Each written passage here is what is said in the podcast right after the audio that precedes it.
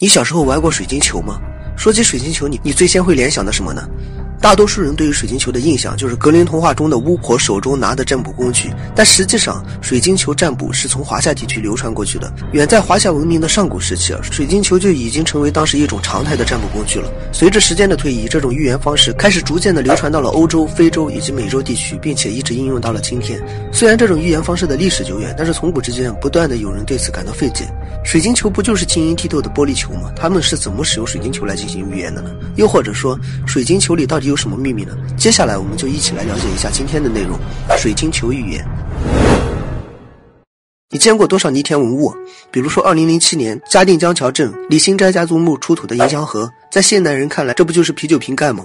又或者是一九九二年时，在扬州汉江县甘泉乡的一座东汉墓葬中出土的青铜卡尺，再或者是一九八四年出土于三国东吴大将朱然墓中的越窑青瓷方格盒，原来在古代就已经有食堂了。其实，在九十年代的一处墓葬中，还出土过更逆天的东西。在一九九零年十月下旬的时候，杭州市半山镇石塘村的一名工人，在一处农砖瓦厂的地面上发现了一个洞口，洞口的直径啊，差不多有一米左右。相关人员鉴定之后啊，确定了这里是一处窖藏区。这个窖藏区最早存在的时间大约是在战国晚期。无意之间，工作人员在窖藏区附近发现了一个破旧的玻璃杯，在场的人都不认为这会是文物，还以为这可能是哪个工人啊不小心落在这里的杯子。但是经过检验之后，发现原来这个杯子还真的来自于战国晚期。随后，不同地区的战国墓葬开始接连出现水晶制品，在这其中最特殊的一件就是水晶球，也就是说，水晶球其实早就已经存在了。其实早在上古时期啊，水晶球这一种预言方式啊就已经存在了。水晶球在当时的作用啊，通常就是预言未来。据说每个人身上都有第三只眼，这也是第一个太阳系中根达亚文明遗留下来的能力。据说这个能力啊，隐藏在人们的基因深处，只不过因为个人基因的表现不同，这第三只眼的形成程度也不同。或许有些人的第三只眼可以展现在双目之间，就直接生长出来；但是有些人的第三只眼可能一生都无法出现。还有一部分人，虽然他们的第三只眼不能直接生长出来，但是只要借助一些特殊的器物，就可以使用这个第三只眼的能力。这个器物就是水晶球。在神话概念中啊，第三只眼的能力就是感知，它能够预见未来。将要发生的画面，然后将这幅画面展示给大脑。而我们刚才所讲的最后一部分人啊，他们就可以利用第三只眼感知的能力，将本应该出现在大脑之中的预言画面呈现到水晶球之上。所以这部分人长时间注视水晶球的时候，就能够看到一些常人看不到的景象。注视水晶球的这种预言方式也被称为是反射预言。大家要注意一下，这里啊，预言不等于占卜。占卜术所涵盖的时间周期短，而预言术的时间范围要广很多。我们再说回来，反射预言在上古时期应用啊，一般是通过观察水面来实现的。到了周朝时期啊，圆光术开始出现，可能有些朋友听过圆光术，在民国时期还风靡过一段时间。所谓的圆光术，大意就是利用一些能力，可以在手掌或者是墙体上呈现出一个圆形的金色光圈，然后在这个光圈中呢，就会出现一些类似于未来的画面。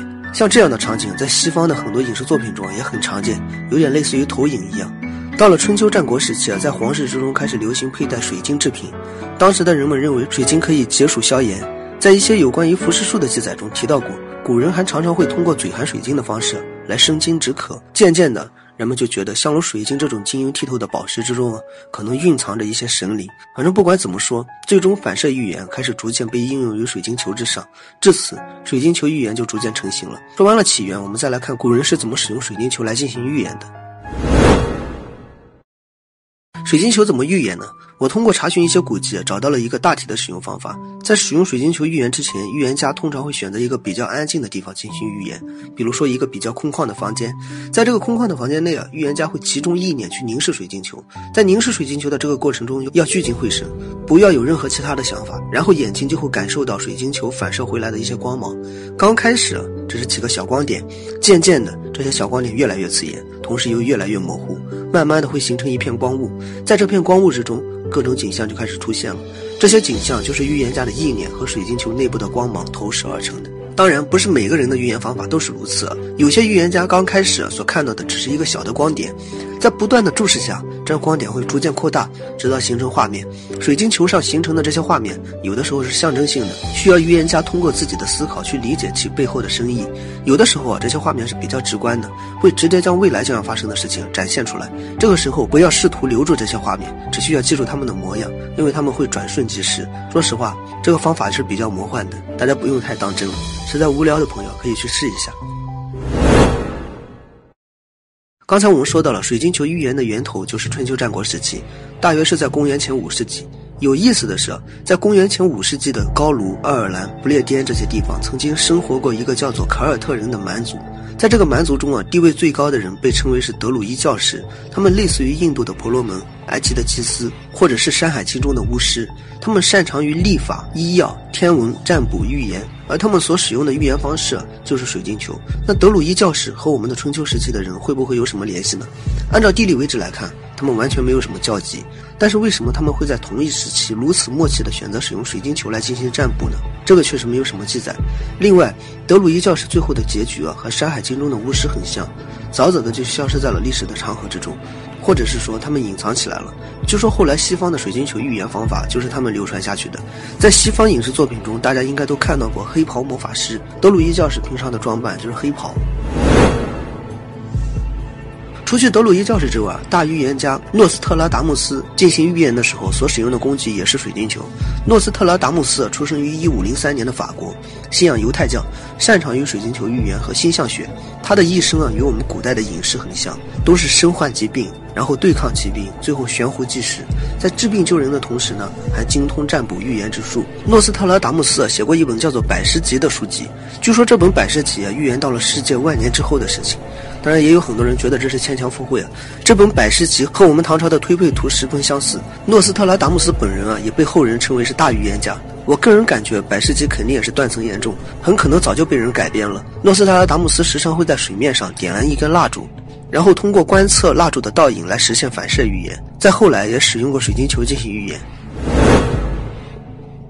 珍妮·迪克逊，我们提到过很多次了，是二十世纪美国著名的占星家和特异功能人士。这个特异功能人士不是我说的，在维基百科上显示，珍妮·迪克逊是一位特异功能者。不知道大家发现没有，好像西方的预言家基本上都非常喜欢星象学。在珍妮·迪克逊小的时候啊，曾经收到过一个影响他一生的礼物，这个礼物啊就是一个水晶球。在他注视水晶球的时候，总能够从其中看到一些奇怪的画面。据他自己讲，就像是万花筒一样。小的时候，他不知道自己有有这个能力，还以为每个人都可以从水晶球中看到这些画面。后来才知道，水晶球中所呈现的画面就是未来将要出现的场景。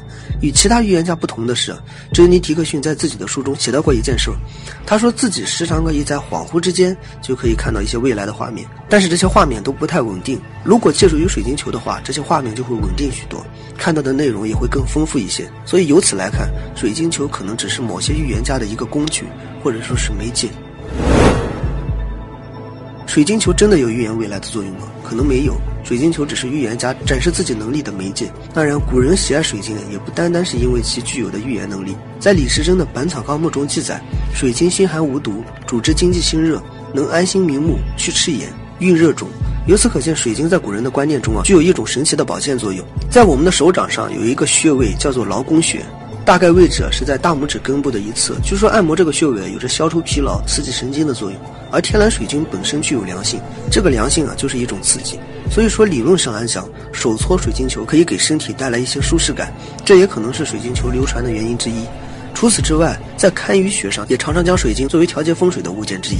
在香港、台湾的一些风水师常讲，水晶可以将负磁场转化为正磁场。其实说的简单点，就是能够消除一些所谓的阴气，有一个类似于加持的作用。比如说放在财位上，就可以让财位更旺。当然这一点没有办法说明真假，但是从这里可以看出水晶流行于古代的一个原因。我之前做过一个调查，发现很多人在注视水晶球的时候，总能看到一些异样的画面。当然这些画面可能是因为反射和心理作用，不知道大家有没有类似的体验。最后我想说的是，古人的有些文物确实能给人一种穿越的感觉。比如说这个战国的玻璃杯，注意看它的底座还是加厚的，确定这不是用来装早餐奶的吗？说不准还真的是一位穿越者带回去的。